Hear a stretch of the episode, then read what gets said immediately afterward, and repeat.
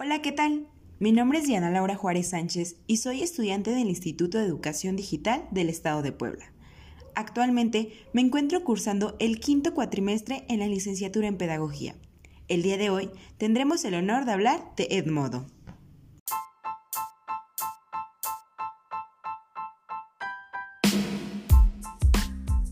En Edmodo aumentamos tu seguridad, encontramos tu voz y experimenta lo que significa ser un ciudadano digital.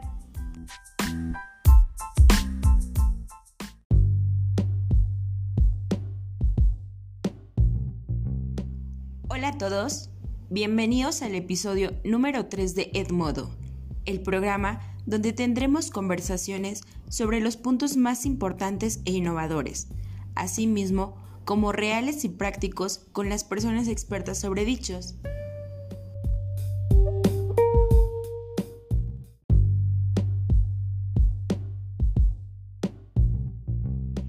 En este episodio hablaremos sobre el uso inadecuado y del abuso de Edmodo.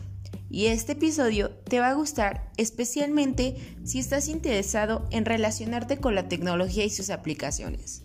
Ahora sí, sin más, comenzamos.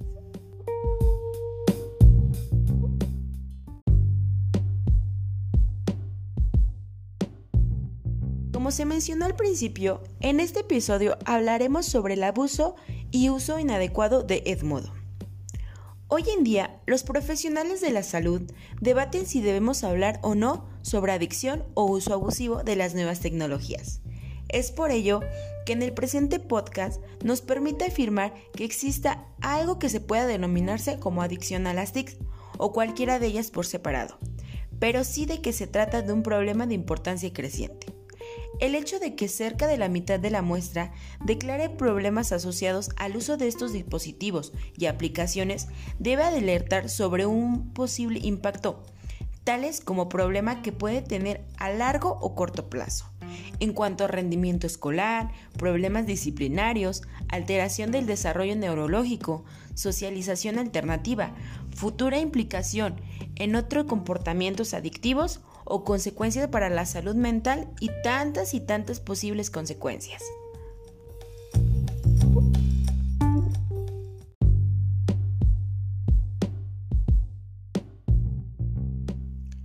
También tenemos que tener bien claro los riesgos que debemos de tener presentes en su uso.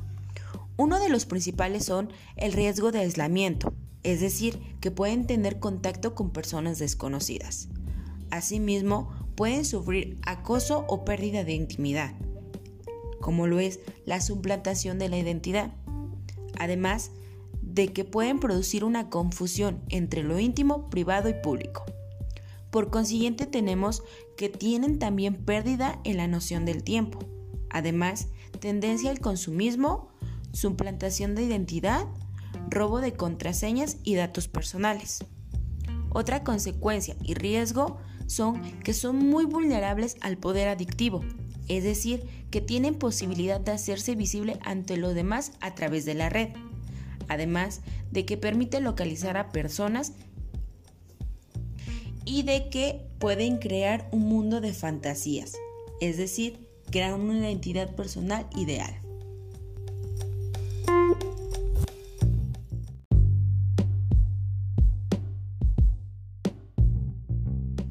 Algunas claves para prevenir futuras conductas inapropiadas en el uso sobre estas EVA es limitar el tiempo de la conexión a la red, además de que podemos ayudar al menor a planificar y organizar su tiempo. Es decir, podemos elaborar un horario realista dentro de lo cual se contemple no solo el tiempo, no solo el tiempo dedicado a navegar, sino también a otras actividades. Además de que podemos instalar filtros de contenido que impidan a los menores tener acceso a páginas que no deseamos.